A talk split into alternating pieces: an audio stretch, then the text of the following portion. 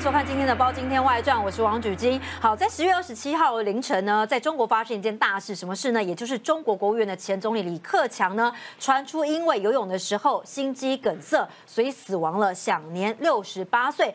好了，那么李克强的死亡呢，大家也有几个疑惑，包括第一个时间点是送医时间，因为怎么会在早上的时候你游泳突然心脏病发，那晚上送到医院的时候，到晚上才会宣布呢？那第二个就是大家也知道呢，在中国所有的高官呢，都有非常良善。的健检制度哦，所以这么样的高官怎么可能轻易的就死亡呢？所以现在呢，有很多众说纷纭的说法。有人呢说李克强是被死亡的，为什么呢？有人说是不是因为功高震主呢？那第二个呢，就是因为中国的经济呢，可能最近来近年来非常的不稳定，所以习近平要找战犯。包括你看看，从火箭军、富士康、恒大到现在，是不是找上了李克强呢？好，那大家就很好奇了，习近平身边的人真的有很多人被死亡吗？在今天有一个。最新消息是呢，在中共呢，在今年以来呢，有六十六名高官全部都是因病死亡哦，这是真的是如此吗？好，我们今天特别请到了国际专家王志胜志胜哥来跟我们了解。是，举旗好，各位观众朋友，大家好。好，我们就来看一下呢，因为李克强死亡，让大家说呢，其实大家知道呢，李克强也是经济的一把手哦。那为什么李克强呢？大家就有几个疑点。第一个，二十大的时候，他明明年纪不符合七上八下，可是第一个就出局了。第二个疑点呢，就是你看哦，他现在呢，好，包括了十年的总理卸任，结果卸任之后十个月就突然过世了，这个是他。在家里面灵堂的照片哦，那当然呢，现在有很多的中国人也缅怀李克强，很怀念他对于经济的贡献哦。那包括呢，现在包括这个天安门这边呢，花海可以说是一片，但是这会不会让习近平更加眼红呢？因为对于这样的人，你应该说他是中国的民族英雄嘛，因为救经济有功哦。那为什么现在中国呈现了？半戒严的状态，不让人家送花呢？这是什么样的原因呢？我先把结论讲在前面啊。李克强功过是非盖棺论定哦，这个部分其实大家各自有不同的判断啊。到底他的整个的过去这十年的政绩如何？但是有一件事情非常非常确定，就是李克强的过世，整个反映出来的不是单纯的对于李克强的怀念，因为我刚刚讲他功过是非，大家不一定都完全赞成，但是反映的是什么？反映的是民众。对于中国现在整个政局、整个社会的不满，这个才是最最大的情绪。也因为反映出这样的情绪，北京才会这种所谓如临大敌的进行半戒严的状态。我随便举几个例子哦。虽然北京已经禁止悼念活动，可是你会看到他老家是合肥，你看那个合肥啊，整个市，他们说 整个市的花。已经堆，就是基本上你现在要吊要订鲜花是买不到的，在这段时间，为什么全部都被合肥的这个这个当地的老百姓呢买买起来去悼念李克强哦的情况？那郑州有一个例子我印象非常深刻，郑州刚好在前一段时间就前几天举办这个路跑哦，呃，这李克强过世之后，结果我就拍到不止一个人，好几个人，那路跑不是会穿那个上面有号码牌吗？没有号码牌，上面是放的是李克强的照片，因为你不让民众悼念李克强嘛，他就用路跑的形式，上面放着李克强的照片来悼念李克强，所以你会看到说，民众是借由悼念李克强来发泄自己对于这段时间整个习近平统治下中国社会的不满，这个是我觉得是最大的情绪。那我知道，你知道，习近平当然也知道，所以你看他这次如如临大敌，如坐针毡一样，十一月呃二十七号过世，十一月二号。一个礼拜就直接发这个八宝山去这个这个下葬，一个礼拜的时间，民有没有民众悼念，没有大型的这个纪念，没有任何的公开的其他的对于李克强的等等的这种你这个等级的领导人的相关的活动，通通没有，就是大家看到了这样子的一个灵堂，然后家祭结束之后，然后就送到八宝山，然后赶快匆忙的下葬，这个比起当年。一九八九年，就大家知道六十天安门事件的时候，当时这个一样是受到当时这个民众所爱戴，然后也下台的胡耀邦，哦，他是一九八九年四月五号那一天过世，然后在天安门广场给民众吊吊念之后，一路就从四月五号到六月四号，六四天安门事件两个月，就是民众大量的聚集，以吊念胡耀邦为名，当时在。这个所谓的反反对，或者是对于当时邓小平主政的整个的不满，所以你说习近平知不知道？他当然知道。如果让李克强在这个所谓的这样子的一个呃过世的这样的纪念更扩大一点，是不是就演变成为这种所谓聚集性的，而且串联性的大型的？因为很担心你们聚集在一起，可能就对宪政不满的话，这就不是不满了，这可能就是另外一个六。那民运有可能会重演哦。啊，当然，所以他这次很聪明。把规模想尽办法的缩小，然后把这种呃这种这种呃能够公公开的讯息想尽办法的紧缩，然后在最短的时间赶快下葬，这件事情没有了。因为习近平还有一个很在意的因素是什么？他下礼拜要出国啊，嗯，你要想想看，他下礼拜要参加 APEC，如果这时候李克强的事情没有好好的处理好，他会不会出国就没有回来了，就被政变掉了？我相信他心里面算得很清楚，他知道他有被政变的风险，对，而且这边推翻恐怕不是单纯的这个民众，还有包括中国各个派系的高官对他的不满。会不会在情绪上面利用李克强的缺口一次爆发出来？所以快速的火化李克强，快速的把这些事情解决掉。我觉得这是最大的一个问题，就是他对于自己的政权其实充满了不安跟危险。所以大家也说呢，如果说下礼拜他就要出国了，他一定要在这个礼拜把事情解决掉。所以禁止聚集民众聚集来悼念李克强，这是一个点哦。不是，不过会让大家觉得。反应会不会更加激动呢？因为大家也说，这个习近平跟李克强啊，过去很多人说啊，习李体制，习李体制。再来讲，他们应该是一把手、二把手关系。那很多人就说啊，呃，李克强在习近平旁边已经算够低调了，甚至呢，关键一样哦，一样的博士啊，李克强明明更有实力，但他愿意让习近平当老大，他也遵守一个老二哲学。那很多人就说，他们也是胡锦涛之后看起来就是两大最大的接班人嘛。那李克强都愿意让习近平当老大了，那为什么可能？有可能被处理掉吗？难道眼里容不下一粒沙吗？我从后面讲回来了，因为确实现在有很多阴谋论在这段时间，因为就刚刚一开始举金开头讲说，李克强十六七号是早上大概十一点的时候在上海东郊宾馆游泳，游泳之后这个被说是就是心脏病突然间发作嘛，然后猝死，然后急救了十一个小时，到凌晨才宣布不治死亡。哦，那这个过程其实确实是有很多奇怪的地方，譬如说你送的医院不是送近一点的三甲医院，你是送一个远一点的中医院，然后心脏猝死这个情况，其实你说你有 A A 这个你说有你医疗团队，哦，或者是有基本。的 ADE 这种急救措施基本上都救得回来，怎么会救不回来的情况？那李克强过去也没有传出身体上有什么问题等等，所以很多阴谋论。但是我觉得这是习近平现在除了民众不满之外，他另外一个很大的困境，我们政治学上把它叫做塔西佗陷阱，就是哦，当你不被大家信任的时候，只要所有的事情发生，大家都认为都是你的问题，不管是或不是，你你一定有鬼。所以李克强不管他是。被刺死的，或者刚刚其他刚刚讲，今年以来六十六个高官，这么多人的死亡，你说到底有多少是真真的自然死亡？有有多少是真的这个被死亡？不得而知。但是账全部算在习近平身上，为什么？因为习近平这十年来的功过，大家就知道说你好像有很多奇怪的问题，大家对你不信任，大家都觉得说你下手这个一这个这个凶狠，在这个情况之下，就叫塔西佗陷阱，你做什么事情，大家都觉得你一定有问题。一定不单纯，后面有很多的状况，不管是或不是，这是习近平现在最大的困境。那从这里讲回来说，习李之间哦，其实很多人为什么会对李克强怀念？哦，包括包括这个当时啊，这个这个被拍了一下的胡锦涛有没有？还记得这个这个画面？那时候被拍了一下之后，他就被架走了。对，胡锦涛当时一定很后悔，因为其实，在在当时要选择接班人的时候，习李两个人，对，就一个总书记，一个。总理嘛，那胡锦涛当然是主义李克强的一个团派的自己的这个这个大弟子，一步一步提拔上来。可是当时要跟太子党妥协，最后胡锦涛，你也我们也知道胡锦涛是弱势领导人，当时江泽民还在，所以最后只好选择妥协，那李克强去当总理，那习近平是当这个总书记。但想说再怎么样，我也我好歹也是两个并列嘛，洗礼体制，所以你会注意到说。中国的前几年确实洗礼体制，第一任的时候，第一任的时候，大家的这个中国经济状况还是不错的。二零一三年初，对，还你看，记得讲那中国经济还是不错。可是大概二零一六、一七、一八，第二任开始，整个中国经济急转直下。为什么？因为到第二任的时候，习近平其实在在所谓的第一任任期哦，先慢慢慢慢的肃清了太子党，呃，应该讲，其实肃清了军方江泽民的军方的力量，所以那时候所谓的新四人帮嘛，然后。李克强当时支持习近平的，因为他也知道这些老人政治不只对习近平不利，对他团派也有影响。可是没想到。习近平挟太子党结合团派肃清了上海帮之后，接下来回回首第一把团呃，待会我们介绍一下团派就团灭，对，接就回首打团派。那李克强是措手不及，你知道吗？那打团派同时架空经济，嗯，所以同时这那时候你看第二任任期的时候，哎，整个中国经济就开始直转直下。你会看到说，去跟美国谈贸易谈判啊，谈经济的都不是李克强的人，都是习近平号称他最信任的人，叫刘鹤。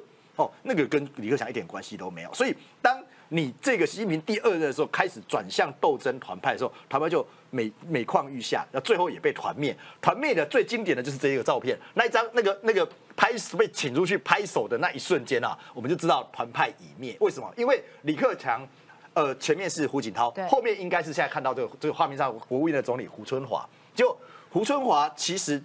在二十大的时候，什么位置也没捞到，嗯，哎，就这样消失在政坛之上了。哦，所以其实那时候就觉得团派团派已经在朝中无人。可是李克强至少是一个精神领袖。可是当李克强现在也猝死过世之后，团派基本上整个就已经瓦解，因为你没有一个精神领袖当支撑。哦，那胡锦涛当他一拍的时候，大家就知道他已经没有任何的实力了。所以你可以看到，习近平斗完了这个上海帮江泽民之后，再斗完团派。哦，之后我现在现在踹了一弹的应该是仅存的太子党了。虽然太子党当时支持习近平上位，可是在那个过程当中，其实也有非常非常多的这个纠葛，特别是习近平假贪反贪之名打击太子党，所以现在太子党就会想说，糟糕了。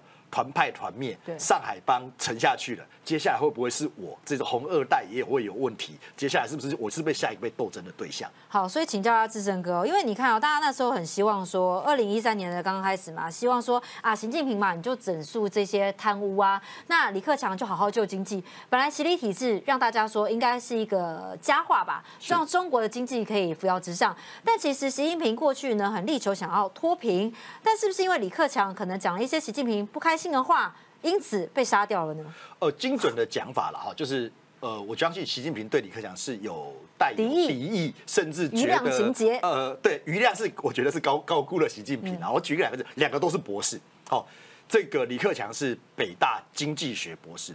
哦，他那个博士，如果各位有兴趣可以看，他是真的实打实的一路苦读上来的博士。哦，那这个呃，习近平是清华的博士。好，可这个清华博士很好玩哦。为什么？因为他是当了厦门市的这个呃副市委书记之后，然后中间有一段时间不被重用，他才跑去清华念一个博士。而且大家都知道，他念这个博士，他当时的室友是后来的清华的校长，那现在的也是这个中共的政治局的委员李希是他的室友，大家都心知肚明，他这个博士要检查一下他论文，可能是作假的。如果在台湾的话，他的论文可能就所以。一来一往高下立判嘛，人家人家李克强过去真的是一路一路上有两把刷子，对，而且是经济学，所以大家对经习习李李克强的经济是有期待的。可是没想到习近平后来全力一把抓，李克强过世留下几个最有名的名言，大家都还记得嘛？譬如说，习近平把所谓的这种脱贫成功当成是他建党一百年的最伟大的政绩的时候，李克强莫名的拖了一句话，叫做我们人均年收入的平均水平。是三万元人民币，但是有六亿人每个月的收入也就是一千元，一千元在一个中等城市可能租房都困难。习近平能不气吗？气炸了吧？你完全不给他面子，这也是在那个建党一百年，他把这个东西他正当成他这十年来最重要的政绩，结果你居然直接就讲。那个脱贫没有成功，因为还有六亿人在一千块以下。然后你更不用讲说，在此之前，中国经济真的出现问题，很多动荡不安的时候，李克强推所谓的地摊经济学，想要透过这种小型的企业活络经济来拯救，习近平不接受，好，而且就直接打击地摊经济，让这个东西又胎死腹中。那所以为什么一些小老百姓们觉得心里面觉得？对李克强是怀念的，对习近平是怨恨的。地摊经济至少可以让经济活络嘛，结果你不要。可是习近平走的是高大上的路线。习近平走的是叫我们叫做国进民退，就是毛泽东那一套，他就是要把所有的东西，民营企业，他就觉得民营企业都有问题。我是共产主义，毛泽东的支持者，所以我把这些东西想办法收归国有。最著名的就是谁？马云嘛。对。马云，你看这么大的一个民营经济体，活力这么强大，在习近平任内，你看现在马云直接把。把这个所谓的阿里巴巴权力都交出去，就交出去，更不用讲。你看到茅台酒每年要上供多少钱给给中央？这整此之类，民营经济在习近平这种控管之下，国进民退，变得毫无活力。这也是中国现在经济最大的问题。民民间的企业不敢不敢投资，不敢运作，因为你不知道什么时候会被收归国有，而且就贪贪就听国家。所以习利两条的经济路线之争，我觉得一部分是习近平认为。我靠搞，你经济学博士，吼，我我我我觉得我跟你之间的这种较量情节，我就是要跟你走不同的路，我就是要证明我比你厉害，结果要证明的结果是把中国十三亿的经济全部拖下去。对，难怪现在大家会怀念李李克强。你看第前个五年多么的好，所以那时候的经济跟后来这五年的经济跟现在的经济比起来，你就知道习李之间两个人哦，在经济的治理上面高下立判。好，所以那个时候胡锦涛在二十大的时候，去年的时候被请出去嘛，大家觉得说团派不妙了。果然就像志胜哥所说的，包括像汪洋、胡春华这些团派就被团灭了。但重点来啦，因为习近平现在主张一个东西，就是要敢于善于斗争。很多人就说二次文革再现了吗？那当然，习近平这边他自己属于太子党的，那太子党照来讲，他也是其中的一支啊。为什么要对自己人出手呢？是这个东西可以来看一下哈，呃呃呃，这边可能可以只能看简简单看一下，就基本上习近平的上位是由太子党来支持的，应该精准的讲就是红二代支持。那时候这个呃红二代的说法是再怎么样，嗯，哦，习近平是自己人。李克强不是哦，李克强是团派，李克强是就是一苦读上来的这样的情况。那对红二代，什么叫红二代？就是开国元勋的这些后代们。哦，为什么特别在拿这张给各位看？因为譬如说刘亚洲，对，好，刘亚洲他基本上就是所谓的红二代。那包括了另外一位上将刘源，刘源是刘少奇的儿子。哦，刘亚洲是呃另外另外一个这个这个这个呃，也都是红二代啊，太子党啊，李尚福也是。呃，李尚福算是算是。半个红二代或红三代，类似这样的情况，或比如说现在的军委副主席张幼霞，啊，那个也是红二代，因为他爸跟这个他两个的父亲当时就是一直在一起在陕西，所以他们两个是从小玩大的，所以当红二代会觉得说，再怎么样你是我们的人，你会保保护着共产党执政的政权不会倒，所以当时支持习近平，哦，可是没想到习近平上来之后。但他超出了红二代的想象，为什么？因为习近平我们都知道，他其实因为他爸爸习仲勋当时是被文革斗倒的，他其实是在就就就被就被发放边疆嘛，所以他其实对这些吃香喝辣的红二代，他是心中有怨恨的。他说他会觉得说，当时你们这些人去打击我们的，所以我要我要回来报复跟斗争你们。所以习近平他的逻辑为什么说二次文革？而习近平整个思维里面，嗯，他你说他是红二代的思维，不是，他更多是毛泽东的崇拜者，嗯，对文革的思维，斗争的思维，所以敢于斗争，勇于斗争，善于斗争。你看他就是以斗闻名嘛，所以他现在一开始斗完了上百班，斗完团派。斗完谈判，现在要斗太子党。好，那斗完太子党之后，我们待会后面讲到，斗完还不过瘾，现在可能要斗内部自己人。哦，原因就是因为他整个思维是这种斗争思维的情况，而且为了维护我自己独舞于一尊的这种二十大之后的称帝地位，我一定要想尽办法把周边人透过斗争来清洗、清洗，到最后这些人都是效忠于我。那这些东西就是超乎原来红二代的想象，原来以为原来本来以为你是我自己人。就发现不是，原来你根本就是这个只有效忠或者只有毛泽东思维的那样子的一个呃文革传人。好，所以对习近平来讲呢，他对太子党一定是最了解的，所以杀自己人已经是最快的。他知道哪里有一些没干嘛，例如说贪腐，对，钱藏在哪里？对，火箭军不是很严重吗？那最近呢，大家就讨论说，哎，奇怪，为什么习近平自己创立一手拉拔了火箭军，但为什么又要整肃火箭军呢？第一个，除了说是反贪之外，还是要拉起自己的人吗？是没有说应该这样讲哦。火箭军，我们先讲它的来龙去脉。为什么会有火箭军？因为刚刚讲中呃，习近平不信任原来的这些旧的军方的代表，就是包括了他的第一任期肃清掉的，刚讲新四人帮徐才厚啦、郭伯雄这些江泽民留下来的大军头们。那你大军头肃清掉之后，你要自己人啊，否则叫这个中国信任叫什么？枪杆子出政权。你没有手上没有握有枪，没有握有军权。你是没办法控制整个政治的，哦，所以习近平想尽办法拉拔自己人，所以在二零一五年开始推动所谓的军改，嗯，那军改里面除了原来陆海空军，最重要最重要就是这个火箭军，对，当时习近平是一手把所谓的二炮部队，二炮部队就是所谓的野炮部队，就是就是炮兵啊，哈，那把它改造成火箭军的一个状况，那火箭军是什么？火箭军的重点是它就是。把我们看炮弹嘛，可炮弹后来到更先进的情况就是导弹嘛，嗯，导弹再更前进，再前进一点就是所谓的巡弋飞弹，就是核子武器嘛。所以他把这些东西全部集中在火箭军，等于你握有最大的一个权力跟跟跟象征。哦，那当时火箭军的第一任司令是谁？就是后来习近平任上的国防部长，现在也出事的，叫做魏凤和。嗯，哦，所以你会从知道，从魏凤和开始。火箭军就是习近平一路提拔跟重新组建的这些情况，那包括了魏凤和，好，包括了后来现在第第二个第二个第二个这个出事的这个李玉超，然后到李尚福，后来光嘛，这些全部都是火箭军。都是同一个体系，都是习近平一整个提拔的。那为什么这一整个提拔的过程当中，竟然在短短的这半年不到半年，实际上是六月底七月开始，哦，从这个李玉超出事对开始，一路整个像像那个骨牌一样，整个整个整个崩崩解呢？哦，很大的问题，大家有人说是不是贪腐或怎么样？我个人认为啦，泄密的可能性是是最高的，因为泄密后面代表的是不忠诚。对哦，那泄密的起点是去年这份资料，这个是美国的一个情报单位哦，这这所获取到的资料，这个资料多可怕！它基本上完完全全详细的公布所有火箭军里面的各个基地的坐标，然后你的火箭军哪一个基地里面是你的你的将领是谁谁谁，名字姓呃姓名坐，然后这个相关的呃这个这个基地的组件哦，然后基地的坐标通通都有两三百页。对。那为什么会这个？怎么可能会有知道这个东西？好，所以请教志胜哥，你看哦，光这些基地啊曝光，可以让习近平这么样的跳脚，大家也觉得呢，这个火箭军里面呢，一定掌握了很多资源嘛。那到到底呢，包括我们知道军队的装备是很花钱的，对。那为什么习近平要找火箭军开刀呢？这个火箭军的组成有什么样厉害的地方？火箭队本身是重点是在于说，刚刚讲它是中国现在最重要的现代化部队，因为我们都以前中国是大陆军主义嘛，就是陆军最多人嘛，陆军它现在大概还有将近两百万人，火箭军是精锐部队，它的精锐在于两个，第一个这个叫做习近平的嫡系。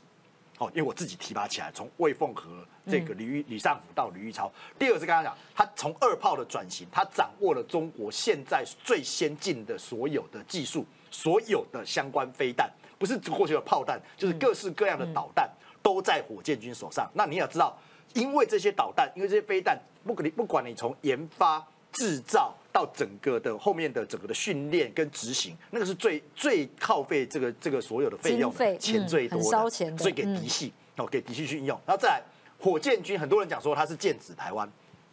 对台湾当然有了哈，但是它更重要的，它是未来对抗美国最重要的部队。为什么？我刚才讲导弹嘛，你听过东风快递，嗯，对不对？你的，然后你听过这个这个航母杀手，全部都是导弹，全部都是巡弋飞弹，全部都在火箭军手上。这是习近平未来真正拿来跟中美争霸、跟中美对抗最重要的武器。他把这个，他把这些东西集集中的。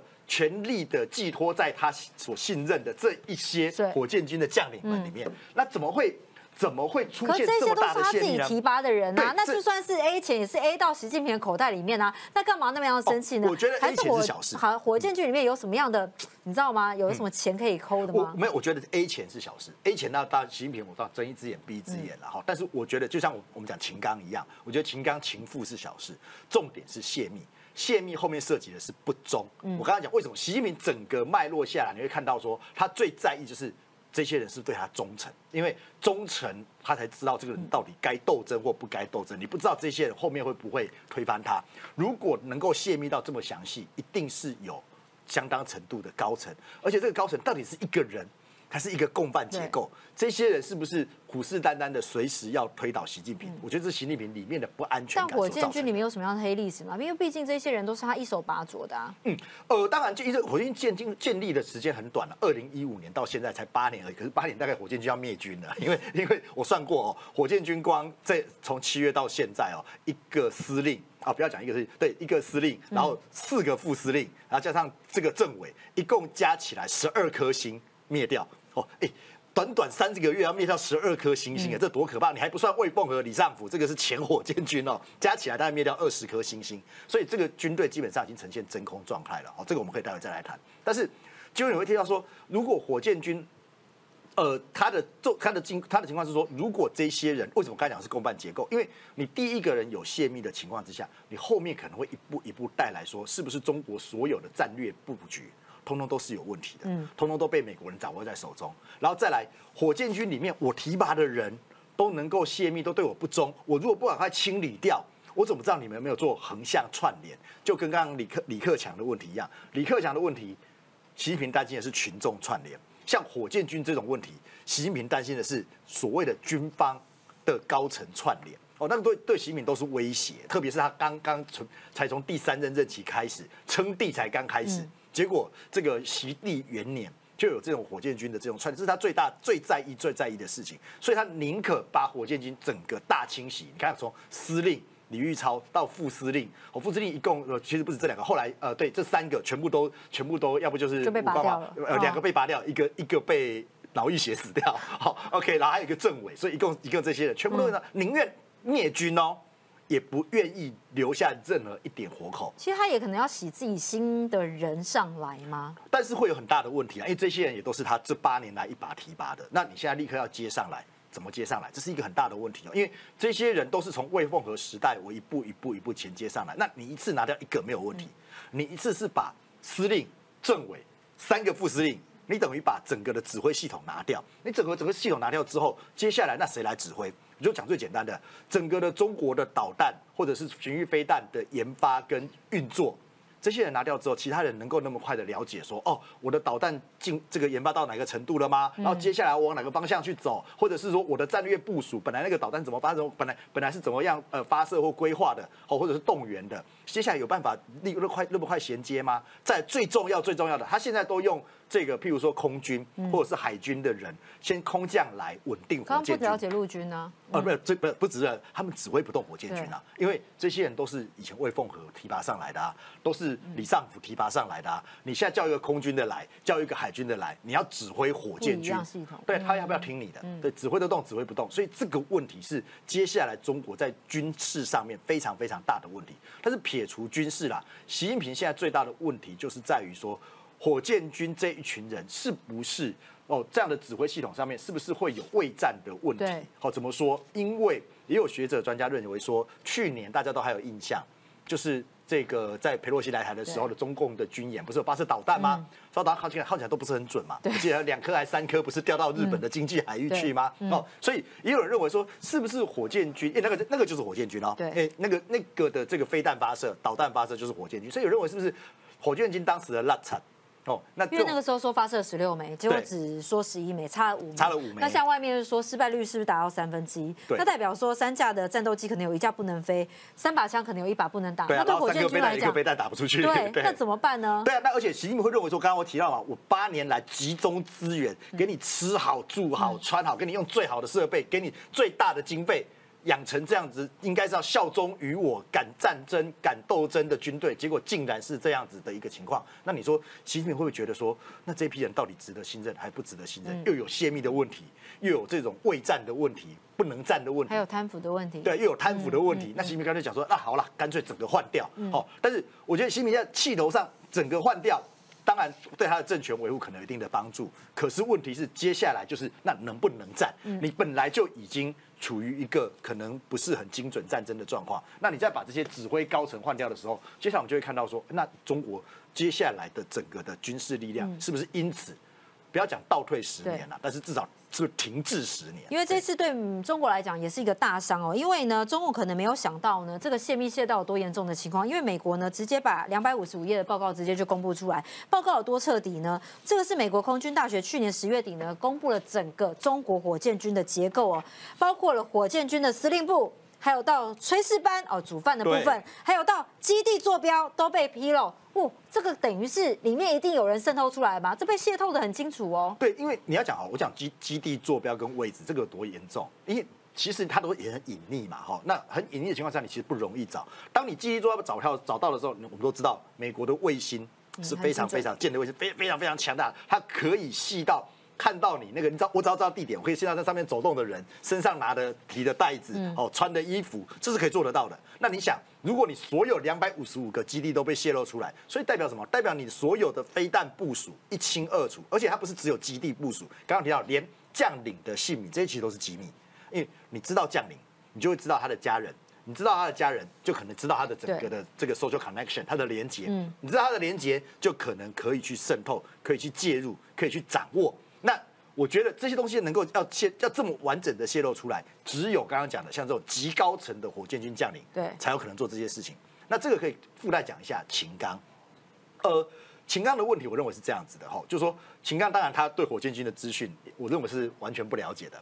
可是我相信，当这个东西泄露出来的时候，习近平是震怒的，因为你不了解火箭军的资讯是一回事，所以不是秦刚泄密的。但是秦刚有没有好好的去彻查？在美国这些讯息的泄露，在这种间谍的对抗当中，你是什么样的角色？特别是他的情妇付小田的事情出来之后，习近平搞不好会认为说，哎，搞不好秦刚反而是。站在美国内，不停在哪边，就是秦刚故意不去查，对，故意不去查，就是对，就躺平嘛，可能是这样的情况。那你这个躺平对我来讲，就是你就是不效忠嘛，你就是你就是这个这个放纵，在我眼皮眼皮子底下，怎么可以做这种事情？所以我觉得秦刚的问题，其实你跟他的事情，跟火箭军李玉超的事情，只发爆发的时候只差几天而已。所以说你可以看到说，其实我觉得这是有联动性的，这也是为什么就是习近平在这一次。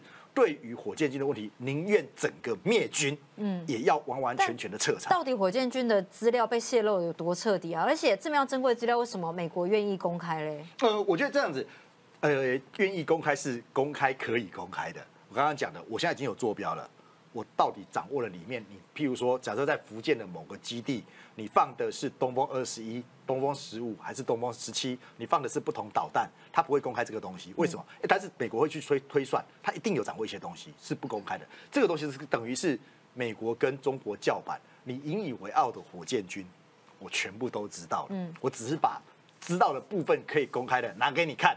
让北京看了一定是胆战心惊，因为刚刚讲有公布坐标，后面就有更多的东西，那东西掌握在美方手上，那这些东西公开出来，我觉得中国自己会知道。我在军事力量上，或者是讲的不好听一点啦，我在军事上可能被被被你看光光了啦，我等于没穿衣服的状态嘛。因为连炊事班那个煮饭的人是谁，他们都知道，这个真的是被渗透的蛮彻底的这这很严重啊，对啊，所以就是说我我就等于是你就等于是裸体的状态。那时候习近平说，习近平你要在跟美国打斗争，要在抗争的时候，他会垫垫斤两。本来以为我打得赢，现在看看，哎不对，我的所有的部署基地全部在你的掌握之中，我到底打得赢打不赢？那中国最怕的是被曝光什么样的？资料呢？我觉得是导弹基地的整个的发射井的位置。为什么？因为我如果知道导弹基地在这里，然后我发射井在什么位置？譬如说，我假设知道在哪个位置，比如说要假设在这个福建这个地方，嗯，放的是东风二十一的发射井，那你美国就有能力在第一时间我源头打击，针对这个东西。如果我要开战的时候，我先把你这边干干掉吧，我不会让你有发射巡弋飞弹、发射导弹的机会。你不是航母杀手吗？我就直接让你航母杀手直接在原地就先被被杀了，源头打击。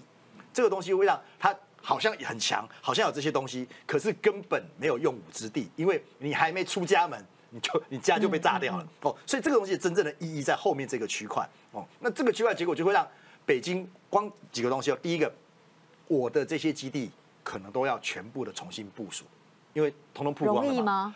就没有个八年十年做不来啊，对啊，不容易啊。好，那第一步可能是整个部重新部署，第二个我的人可能全部都要重新调整过。你本来在 A A 基地的，可能换到 B 基地，而且那个资讯都要断联的。为什么？因为断联之后才不会有泄密的可能性。好，那光这个工程没有个五年十年是做不来。所以我刚刚为什么会讲说这些情报讲的夸张一点，可能会让中国的整个的导弹。寻弋的技术，或者是他省着想着要在亚太地区透过这个力量跟美国争霸。停滞五到十年的情况，那台湾有办法妥善的运用这一份资料吗？我觉得是有的哦，因为台我刚才讲源头打击这个概念嘛，对不对？就说基本上美军可以针对长城的飞弹做源头打击。如果这些资料都公布出来，那我相信美台之间的军事情报的合作是很紧密的，就不只是这些基地公布，包括了可能它这个相关的飞弹井里面到底是什么什么样的导弹。我相信美台之间应该有一定的默契。那有这个默契的时候，今天也形成了台湾对中国另外一层的贺阻。因为我们的雄二一这个中中程的这个导弹呢，它是有能力可以源头打击到沿海周边的。好，那呃，我相信啊，哦。这个原来是这样，就是说，基本上如果你是部署的对台的短程的这种所谓的导弹的时候，好像那其实我们掌握的这些东西，你在一样，中国如果对你发动相对应的攻击的时候，我可以在第一时间，像怂二一的这个飞弹，我也可以直接攻击你的我这个这个所谓的飞弹基地，让你没有能力进行像去年佩洛西来台的你想象的。那个什么这种说，对，你讲你想是在海域封锁哦，你我把你打掉，你就没有海域封锁的能力，甚至我把你打掉之后，你根本连这个用导弹要攻击台湾的这种呃本岛的这种这种呃飞弹啊都没有这个能力。我的防空系统已经够强了，可是我从源头打击，让你这个机会都没有。这也是中国现在伤脑筋的地方。所以现在的火箭军的问题在于两个，第一个就刚刚讲这个情报的泄露，对于整个火箭军本来的部署啊，要去做大规模的调动。否则你未来就是被人家躺在那边源头打击去做去做这个呃第一级的能力就把你干掉了，你根本没有攻击的能力，这是第一个问题。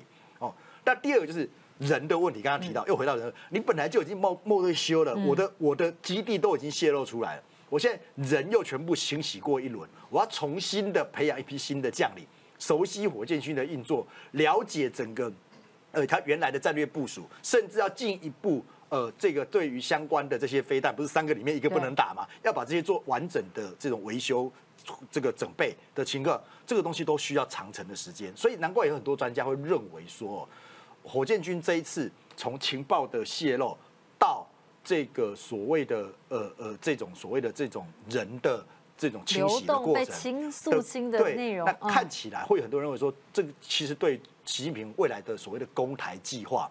其实打击是非常非常大的，因为攻台不是只有登陆，你的第一波如果连这样的东西都没办法执行的时候，你根本没有威慑跟攻台的能力。好，所以让大家说呢，习近平这样子的攻台计划会不会因为自己想要铲除火箭军，因为自己的野心呢，可能会因此中断呢？从李克强这个可能是被死亡的事件哦，现在很多太子党啊，在习近平身边的人，大家可能都搓一蛋吧。